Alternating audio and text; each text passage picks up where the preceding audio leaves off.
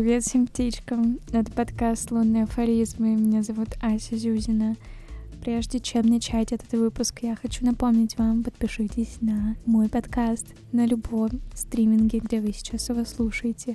Не забудьте поставить оценку и проверить подписку на мой телеграм-канал и инстаграм, где вы сможете узнать больше информации, связанной с этим подкастом. В предыдущем кратком выпуске я рассказывала про то, что путешествие — это не отдых, и от чего-то можно устать. Сегодня тему усталости я буду раскрывать еще больше, и буду делиться своим опытом, как работать с усталостью, в чем могут быть ее основные причины. И я думаю, что этот выпуск поможет всем, у кого есть любое выгорание, то есть даже если оно у вас маленькое, вы чувствуете, что устали от какого-то дела, вам тоже будет полезно это послушать.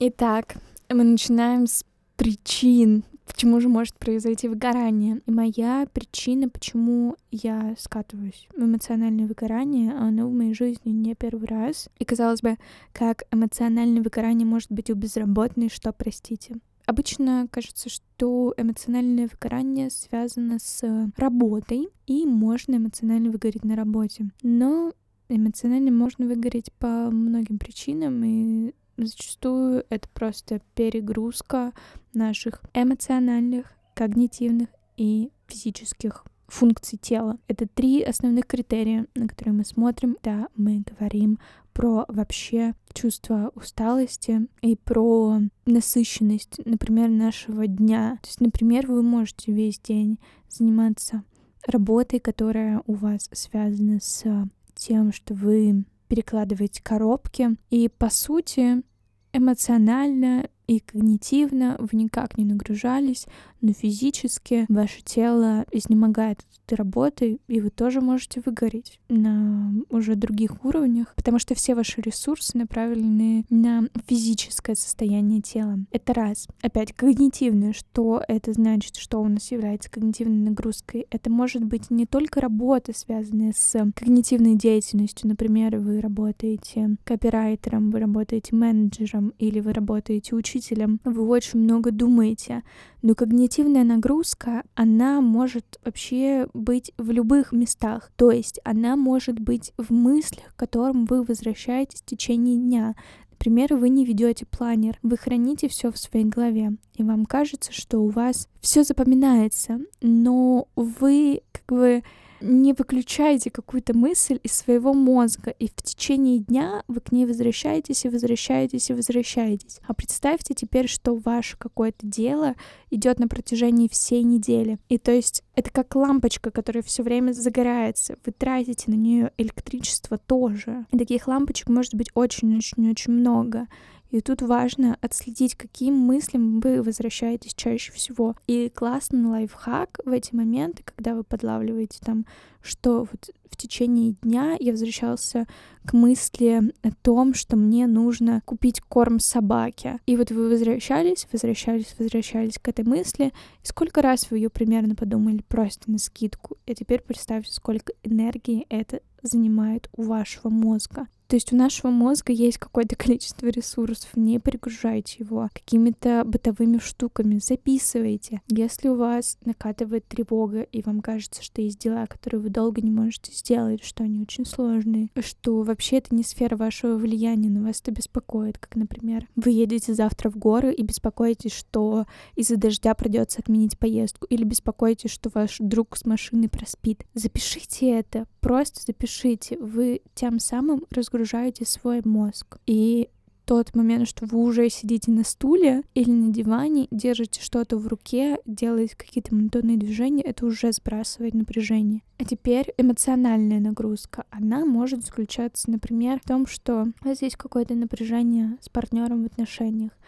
И вы на это все время тратите эмоции, вы в это вкладываетесь регулярно. Или у вас случился какой-то конфликт на работе, и вы эмоционально в него очень включились, и вы начинаете эту ситуацию развивать, раскручивать, еще больше злиться, потом грустить, вообще фрустрировать, что вы не можете решить эту проблему, что ваш коллега или босс вообще вас не понимает. Это не очень здорово. Просто лучше не раскручивать, лучше отловить себя на этом моменте, что сейчас я эмоционально очень ушел в эту ситуацию и переключиться, сделать несколько глубоких вдохов, выдохов или сделать несколько прыжков, попить теплый чай или холодной воды и прийти в себя, осознать, что вы сейчас здесь, что это эмоции, нормально быть эмоциональным, но важно правильно их доносить и не переусердствовать. Будьте в меру честны с самим собой. Итак, вам рассказала про то, почему можно устать. Естественно, может быть ситуация, где у вас перегружены все три сферы разом. Просто разбиваем их на три разных блока своего быта и понимаем, физически я устал, я схожу на массажик и полежу в горячей ванне. Или просто полежу в горячей ванне и сделаю вечером расслабляющую йогу. Эмоционально устали, я воздержусь сегодня от общения с людьми в целом и постараюсь просто не включаться ни в какие ситуации. Сегодня я не буду эмоциональным, я буду холодным, каменным, буду сидеть дома, буду смотреть в окно, буду рисовать, буду вязать, буду гулять по парку без музыки и так далее. Так, все, перегруз когнитивный, значит, мне нужно, например, час помедитировать. Мне кажется, это самая легкая разрядка от когнитивной нагрузки. Или в течение этого дня я буду каждый раз, когда ловлю себя на том, что я прям утопаю в какой-то мысли, и я буду себя тормозить. И все.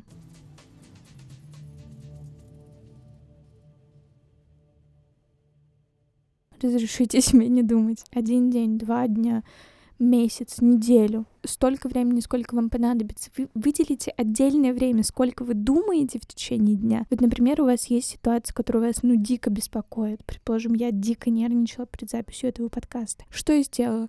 Я села на стул, и я подумала, вот 10 минут засекаю по таймеру, и я буду прям просто сидеть и беспокоиться, раскручивать эту мысль до момента, как я выкладываю этот подкаст и получаю миллион хейта. Просто столько, сколько не было прослушивания, я получаю хейта, и мне все пишут в личные сообщения, Ася, ты, ты несешь такой бред.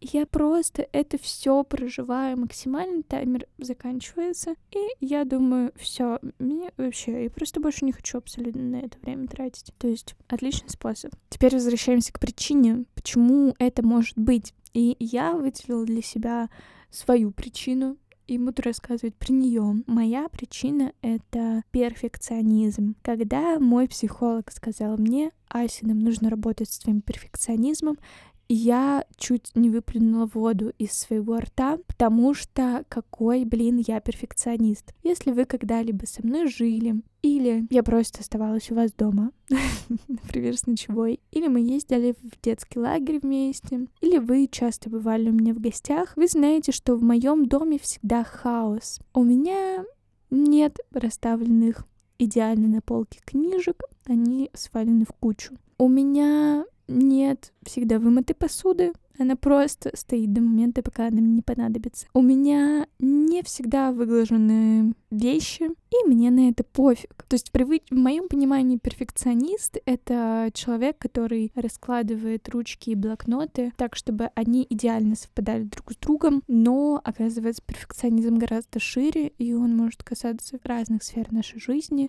Мой больше касается эмоций, моего состояния, я считаю, что есть какие-то правильные, неправильные паттерны, как выражать эмоции, правильные, неправильные паттерны, как вести себя в каких-то ситуациях и правильные пути, как добиваться своих целей.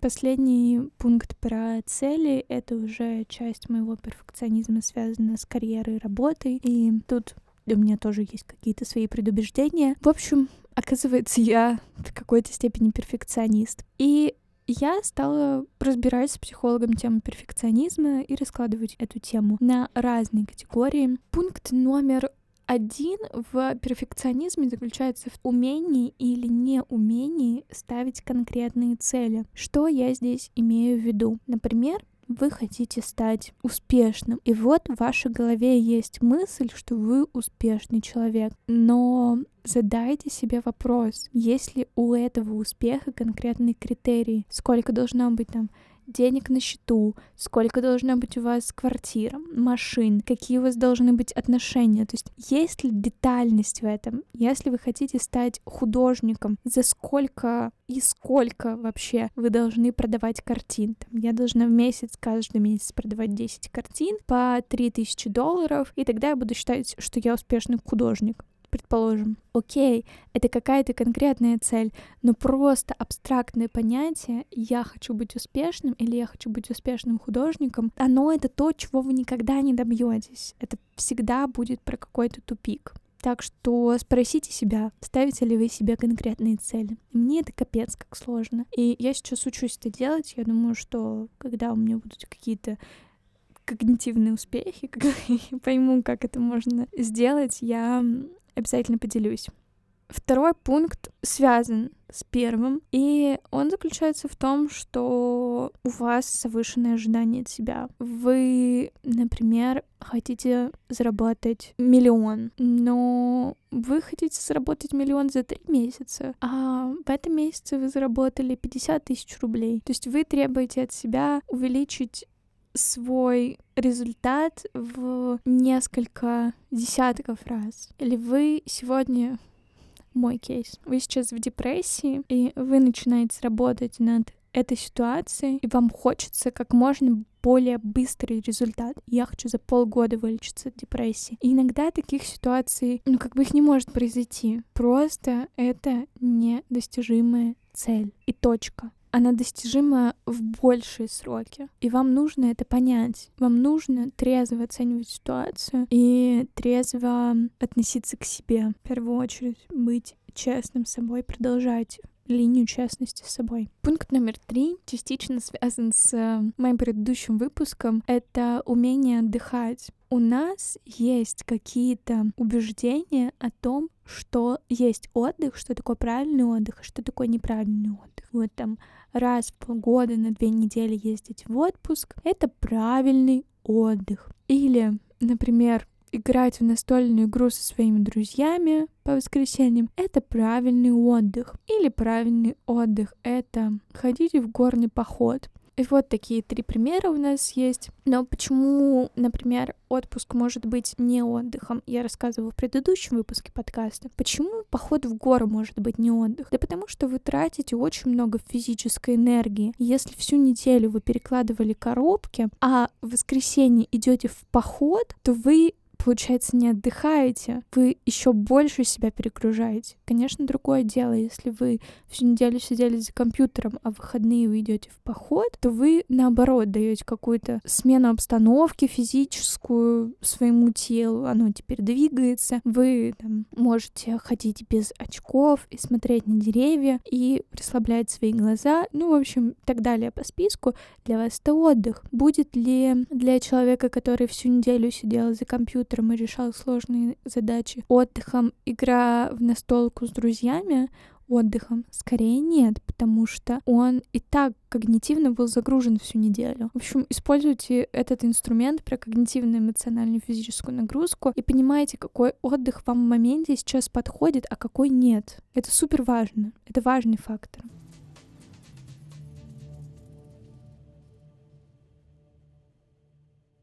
Вообще, один из самых таких крутых способов отдыхать — это просто полежать час на диване и постараться в целом ни о чем не думать. Можно включить себе какие-нибудь звуки леса, например, я так обожаю делать, просто лежать в кровати и слушать какую-нибудь музыку без слов, максимально расслабляющую, типа там, музыка для медитации или ambient, и все, кайф.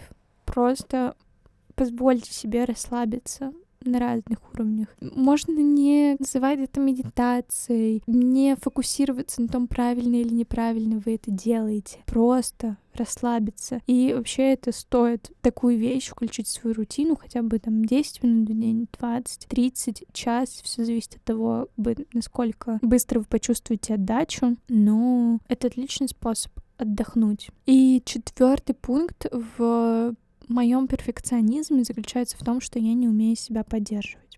Я не умею себя поддерживать во время провала, и я не умею себя похвалить во время удачи. В чем это заключается? В том, что у меня была картинка, как я должна себя вести в конкретной ситуации, например, на встрече по какому-то деловому вопросу. Я должна была быть максимально собранная, говорить уверенно, вести себя круто и так далее. Но у меня это не получилось. И я после этой встречи буду себя критиковать, ругать, говорить, Ася, ты сделала то неправильно, это неправильно, да почему ты такая и так далее и тому подобное. И, в общем, тем самым еще больше загонять себя в какой-то тупик неумение похвалить себя — это вообще моя большая-большая проблема. И я думаю, не я единственный такой человек, который не умеет себя хвалить. Хвалить себя не за какие-то большие достижения, там, что к 22 годам у меня уже вот такой и такой и такой опыт. Это я могу про себя сказать с радостью.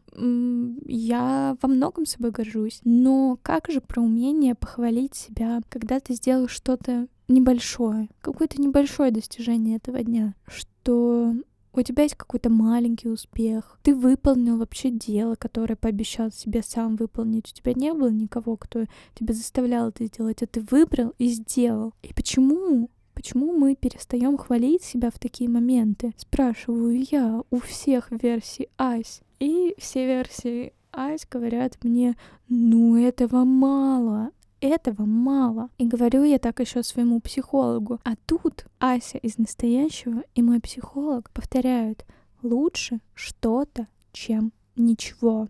Я недавно слушала подкаст, где один из участников подкаста сказал, что у нас переоценен взгляд на жизнь на максимальных мощностях. То есть мы как бы считаем, что там, если ты делаешь много, то это очень круто. А что, если попробовать жить на средних мощностях, но в долгую. То есть, например, поставить себе цель, я хочу заниматься йогой и заниматься ей каждый день по часу, без всяких пропусков и так далее, но через уже там три месяца мне это будет неинтересно. Я буду уставать, у меня будет сопротивление туда идти. Можно поставить себе цель заниматься ей там три раза в неделю по часу или каждый день по 15 минут, но продолжать это. То есть сделать для себя максимально комфортные условия, чтобы это просто работало на тебя. Сделать своей привычкой то, что тебе комфортнее всего в этой ситуации. Если я не люблю бег, не люблю походы в зал, не люблю теннис, не люблю плавание, скалолазание и так далее и тому подобное, я люблю только йогу, то я делаю только ее.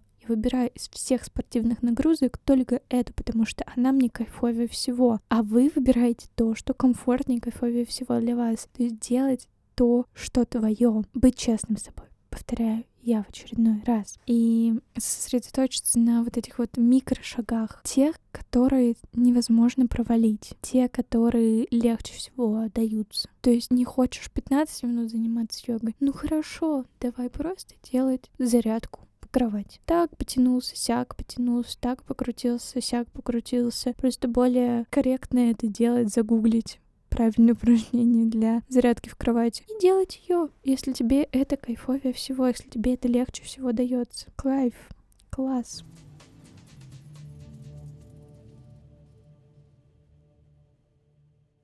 Постарайтесь не обесценивать свои достижения не преуменьшать то, что вы делаете. Например, мне кажется, что там я записываю плохой подкаст, потому что вот там есть подкастеры, у которых 200 тысяч прослушиваний за месяц того, как они ведут этот подкаст, а у меня нет таких результатов. И получается, что в этот момент я обесцениваю свою работу и свой эмоциональный вклад. Я только на начале пути, я только пробую это делать. И почему я ориентируюсь на каких-то других людей, которые, например, занимаются этим 10 лет, и это не их первый подкаст. Почему? Почему я сравниваю наши результаты? Почему я обесцениваю свой маленький результат из-за того, что есть кто-то с лучшим результатом, чем у меня сейчас? Это глупо, потому что люди с более хорошим результатом, чем у меня сейчас, есть абсолютно каждую минуту на каждое мое действие. Даже кто-то, кто там более красиво положил ручку,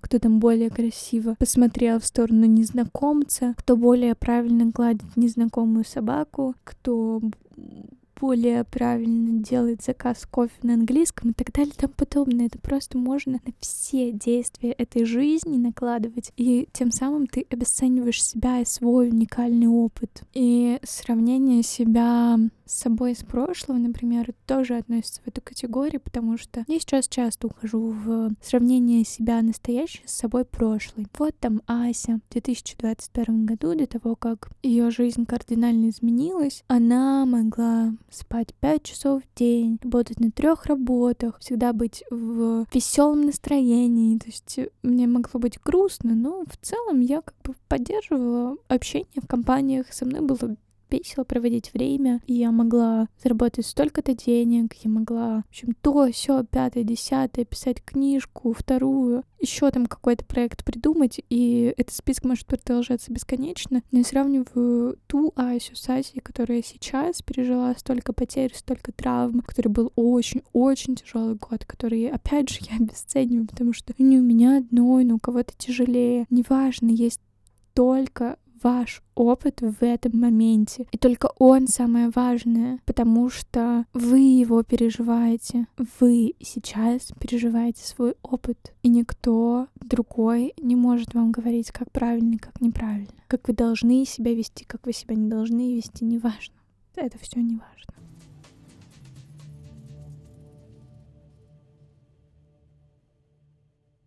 В контексте поддержки себя, наверное, я хочу еще добавить такой момент, что важно спрашивать себя, зачем я это делаю. Я иду сейчас на встречу с другом, потому что я хочу его увидеть, хочу с ним пообщаться, хочу рассказать ему про свои какие-то переживания, или я иду встречаться с другом, потому что я пообещал, и я должен это сделать. Какой я тогда вообще человек, если этого не сделаю? Спрашивать себя по-честному. Для меня это важно сейчас или нет. Или, например, у вас есть сопротивление идти к психологу, заниматься спортом, сопротивление выключить телефон за час до сна, сопротивление позаниматься каким-то своим личным проектом. Если вы это ощущаете, то спросите себя, зачем я это делаю. Я хожу к психологу, чтобы моя жизнь была счастливой, чтобы я могла чувствовать свободу от детских травм, от обид, чтобы мне было легче общаться с другими людьми. Я занимаюсь спортом, чтобы мое тело завтра, сегодня, через 20 лет, чтобы оно было сильным, здоровым, чтобы я чувствовала себя в нем уверенно и знала, как оно двигается, какое оно выносливое. Или я хочу заняться своим личным проектом, я иду писать сейчас текст, потому что для меня это важно. Для меня важно мое самовыражение, и я хочу заявить о себе миру. И это все имеет право быть. Об этом обо всем нужно не забывать.